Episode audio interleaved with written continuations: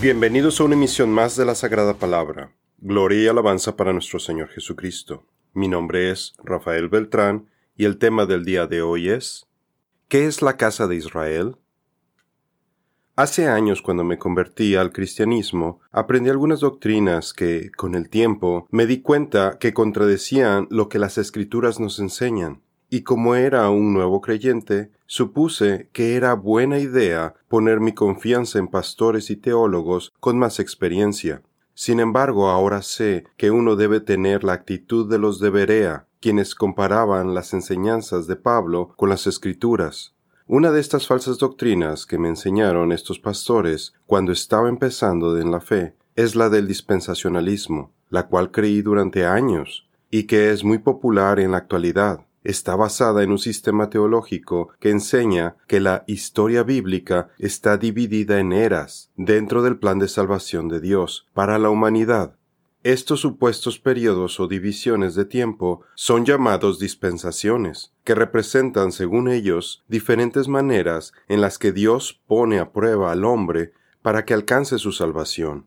Después de la Reforma Protestante, el papado buscó la forma de acabar con el protestantismo, y al ver que no podía conseguirlo, optó por corromper las enseñanzas cristianas. Para ello los jesuitas se apoyaron de las malas interpretaciones bíblicas que existían, como el dispensacionalismo. El jesuita Francisco Rivera se apoyó en esta falsa doctrina para crear otra falsa doctrina encima de esa, que hoy se conoce como futurismo. En el futurismo se insertó una falsa pausa entre las semanas 69 y 70 de la profecía de Daniel 9 para inventar una dispensación en el futuro. Además se malinterpretó este capítulo, diciendo que habla del anticristo, cuando en realidad está hablando de Cristo. Puede ver más detalles en nuestro estudio la controversia de la profecía de las setenta semanas de Daniel. Esta estrategia de corromper la interpretación de Daniel 9 ha evitado eficazmente que muchos cristianos protestantes de hoy en día se den cuenta que el papado católico da cumplimiento a las profecías del anticristo que describen las escrituras. A partir del futurismo dispensacional se desarrolló la doctrina de la pretribulación dispensacional, tan popular hoy en día que la mayoría de los cristianos espera que el anticristo aparezca en el futuro, convenientemente después de que ocurra el supuesto rapto de la Iglesia, sin darse cuenta que ya llevamos siglos sufriendo bajo el control infernal del Anticristo, cuyo espíritu, entre otras cosas, actualmente promueve vacunas y la doctrina del calentamiento global, la cual es fácilmente desmentida por Génesis 8:22. Todo esto demuestra lo efectivas y persuasivas que son las estrategias de Satanás, quien engaña a todo el mundo, inclusive dentro de la Iglesia. Otros teólogos vinieron después para continuar promoviendo ideas dispensacionalistas, como el fundador de la Iglesia Católica Apostólica y ministro protestante Edward Irving, el ministro congregacional Isaac Watts, el místico cristiano Pierre Poiret, pero de todas estas diferentes propuestas, el sistema que se adoptó a nivel mundial hasta el día de hoy fue realmente desarrollado y promovido por John Nelson Darby, considerado como el padre del dispensacionalismo y de la doctrina de la pretribulación. Puede ver más detalles de las principales personas involucradas en este engaño en nuestro artículo El origen de la doctrina de la pretribulación. El dispensacionalismo de Darby identificó solo seis dispensaciones. Clarence Larkin propuso ocho dispensaciones. Al final tuvo que venir Cyrus Schofield para promover las supuestas siete dispensaciones que son tan populares hoy en día.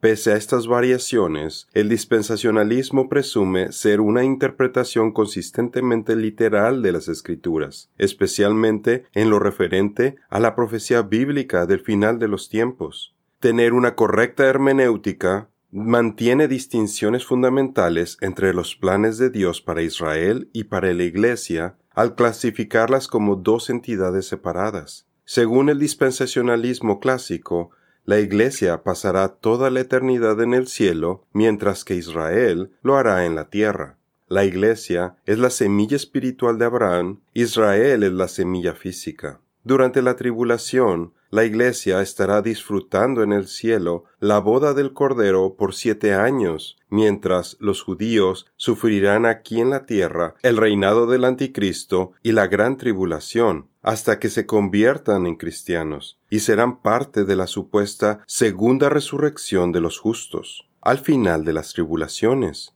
Todas estas enseñanzas no son bíblicas, le llamo la segunda resurrección porque en el dispensacionalismo está la primera resurrección de los justos durante el rapto secreto y la que ocurre después de las tribulaciones en la segunda venida de Jesucristo. Estas resurrecciones son adicionales a la resurrección al final del milenio, donde los incrédulos terminarán en el lago de fuego.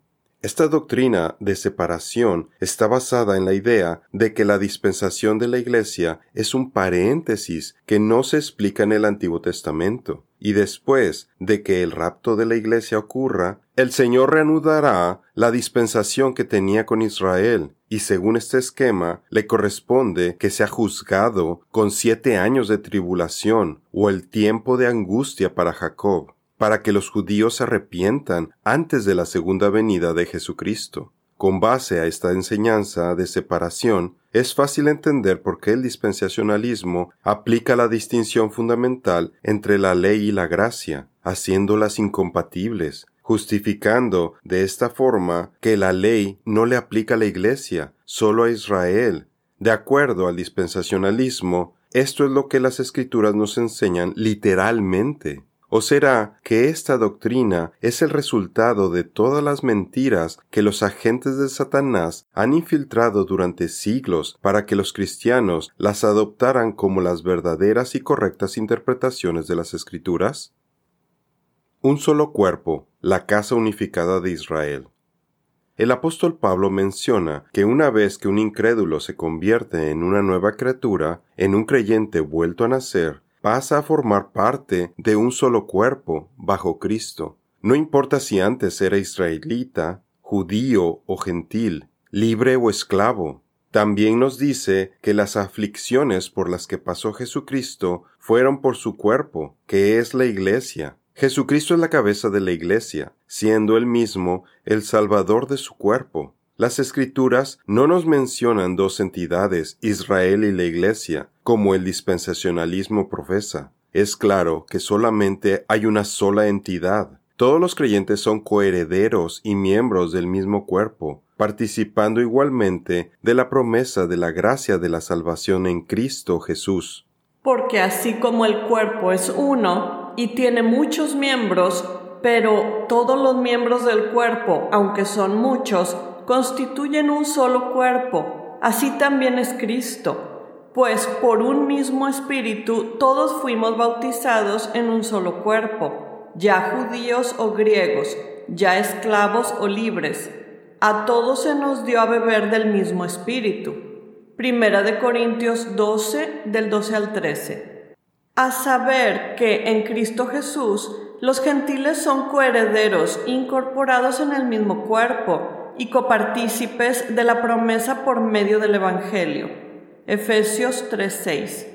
El buen pastor prometió que Él es la puerta por el que dos rediles de ovejas entrarían para formar un solo rebaño. Cristo se estaba refiriendo a que uniría a las casas de Judá y de Israel en un solo rebaño, y ellos formarían su cuerpo o iglesia para dar cumplimiento a la profecía de Ezequiel 37 del 15 al 23, en la que la unión de dos varas que representaban a Judá y a Efraín traería la restauración de una sola nación, la casa de Israel. De esta forma, cualquiera que escuche la voz del buen pastor y ponga su fe en el Mesías alcanza la salvación. Jesucristo nos dijo que sólo hay un camino que siguen sus ovejas. Entonces, ya sea Abel, Noé, Abraham, Moisés, Pedro, Pablo, usted o yo, si lo seguimos, formamos parte de su cuerpo, independientemente de las supuestas formas de salvación que enseña el dispensacionalismo. Nuestro Señor Jesucristo es la cabeza de la única iglesia que abarca a todas las generaciones en todas las edades. Jesús, estando a la cabeza de su iglesia, dio la instrucción de que el Evangelio fuera predicado primero en Jerusalén, primero debían de ir a buscar a las ovejas perdidas de la casa de Israel, luego en toda Judea y Samaria, y finalmente hasta los confines de la tierra, para asegurarse que las ovejas de Judá y de Israel entraran en el corral. Pero, ¿quién forma parte de la casa de Israel? Jesús dice, tengo además otras ovejas que no son de este redil. A esas también debo atraer y oirán mi voz. Y habrá un rebaño y un pastor. Juan 10, 16. A Él sea la gloria en la iglesia y en Cristo Jesús, por todas las generaciones de todas las edades, para siempre. Amén. Efesios 3:21. La casa de Israel. Muchas enseñanzas del dispensacionalismo se basan en el supuesto de que Israel no es la Iglesia. Sin embargo, cuando uno examina las escrituras, fácilmente puede descubrir que Israel en el Antiguo Testamento es repetidamente llamado la Iglesia, eclesia en griego, o su equivalente en hebreo, cajel, porque Israel no está separado de la Iglesia, y la Iglesia no reemplazó a Israel. Los apóstoles consideraban a Israel en el Antiguo Testamento como la Iglesia, como vimos en Cómo puede encontrar una buena congregación parte 1.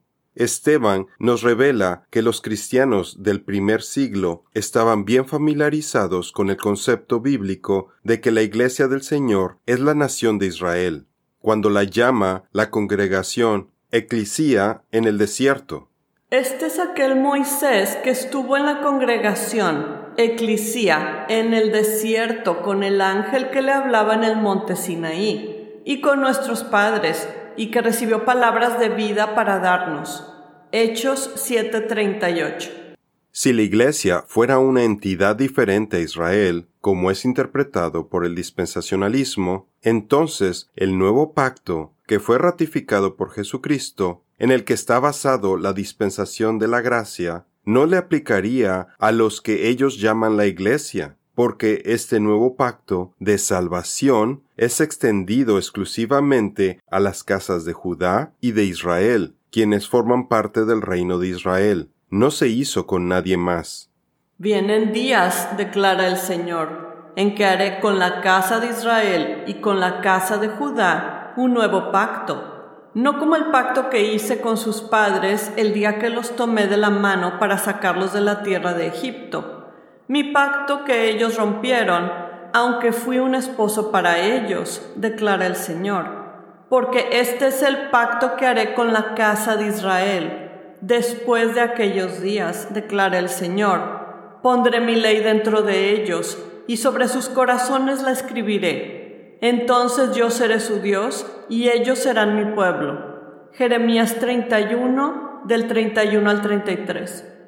En Efesios 2, Pablo explica cómo es ofrecida la salvación por gracia a los enemigos de Dios, quienes son excluidos de la ciudadanía de Israel por estar viviendo bajo las órdenes de Satanás. Así los incrédulos viviendo en la oscuridad del pecado, las pasiones de su carne, a todos los hijos de la desobediencia y la ira que estaban separados de Cristo, ahora pueden tener la esperanza de ser recibidos en el reino de Dios, en el reino de Israel, y poner fin a esta enemistad.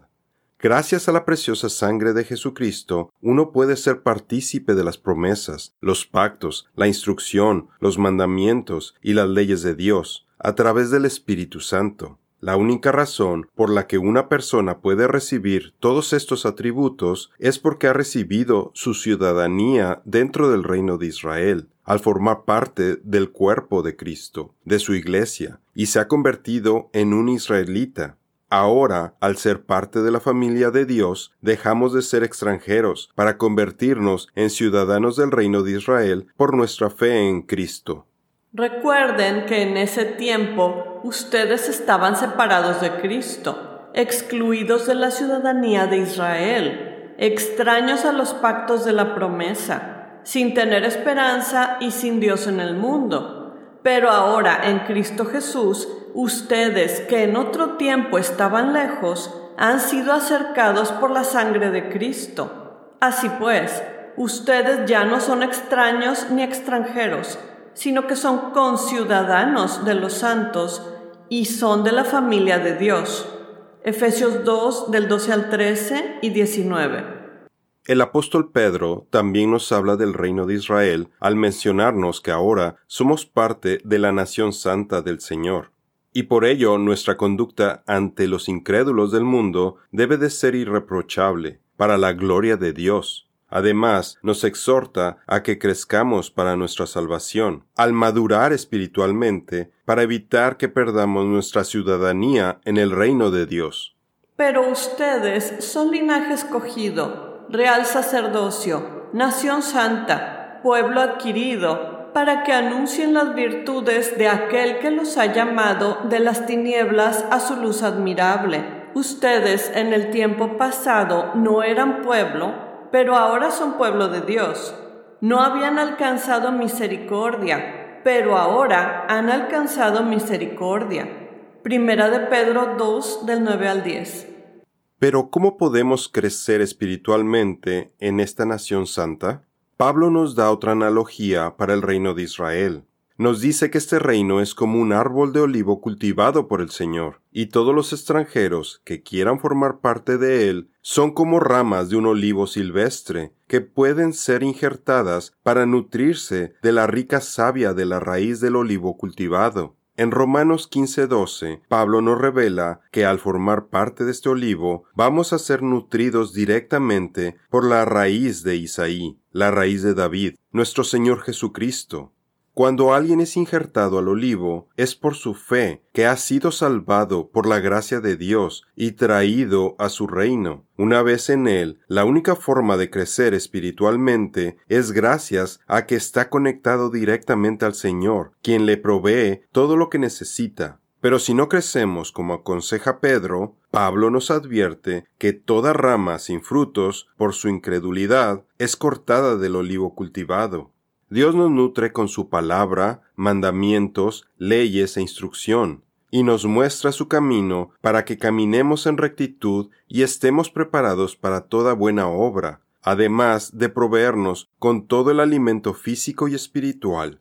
Cristo nos sostiene, siendo la roca, el cimiento sobre quien el creyente puede edificar de manera segura el árbol, quien sostiene a todas las ramas para que se mantengan unidas a él hasta el final, siendo parte del reino de Israel. Por eso, Pablo dice, todo Israel será salvo, porque todos los creyentes vueltos a nacer, que pertenecen a la casa de Israel, alcanzarán la salvación, sin importar si son ramas naturales o silvestres injertadas. El apóstol en su discurso no está incluyendo a las ramas naturales o injertadas que fueron cortadas, ni a los judíos que rechacen a Jesús como su Salvador. La enseñanza del dispensacionalismo no puede explicar estas metáforas, ya que se requeriría que existiera un nuevo árbol que se llamara Iglesia, a la que las ramas se injertaran, pero esta falsa doctrina no está en la Biblia. Lo peligroso del dispensacionalismo es que comúnmente enseña que la mayoría de los mandamientos solo fueron dados a Israel, a los judíos, y no a la Iglesia, engañando así a los creyentes para que no sigan las leyes de Dios. La palabra es lo único que los nutre y los ayuda a crecer espiritualmente su relación con el Señor, amarlo al cumplir sus mandamientos a tener un correcto entendimiento de las escrituras, a recibir todas las bendiciones por obediencia que por su ignorancia se las están perdiendo. Tal vez la razón por la que el dispensacionalismo sea tan popular es porque la carnalidad en los cristianos los lleva a apoyar doctrinas que suenan cómodas, aunque fomenten la rebelión a las leyes de Dios abriendo las puertas para que más enseñanzas de hombres bajo las influencias de Satanás se infiltren en el cristianismo. Por esta razón, nuestro Señor Jesucristo nos dijo que Él no había venido a abolir las leyes del Antiguo Testamento, sino a darles cumplimiento, y a poner el ejemplo de que como Él lo hizo, los creyentes vueltos a nacer también puedan obedecer las leyes del Señor con la ayuda del Espíritu Santo. Pareciera que se estaba refiriendo al dispensacionalismo, cuando dijo que cualquiera que anule uno de sus mandamientos sería pequeño en su reino. Entonces, ¿qué pasará a los maestros de esta falsa doctrina que está aboliendo la mayoría de las leyes del Señor? Dice Jesús, no piensen que he venido para poner fin a la ley o a los profetas. No he venido para poner fin, sino para cumplir. Porque en verdad les digo que hasta que pasen el cielo y la tierra, no se perderá ni la letra más pequeña, ni una tilde de la ley, hasta que toda se cumpla. Cualquiera, pues, que anule uno solo de estos mandamientos, aun de los más pequeños, y así lo enseñe a otros, será llamado muy pequeño en el reino de los cielos. Pero cualquiera que los guarde y los enseñe, éste será llamado grande en el reino de los cielos. Mateo 5, 17 al 19. En nuestra siguiente misión continuaremos viendo otros problemas del dispensacionalismo. Veremos más escrituras que nos revelan que los creyentes forman parte de Israel y que así es como podemos alcanzar la salvación del Señor. Esto es todo por el día de hoy. Los esperamos en nuestra siguiente misión. Que Dios los bendiga.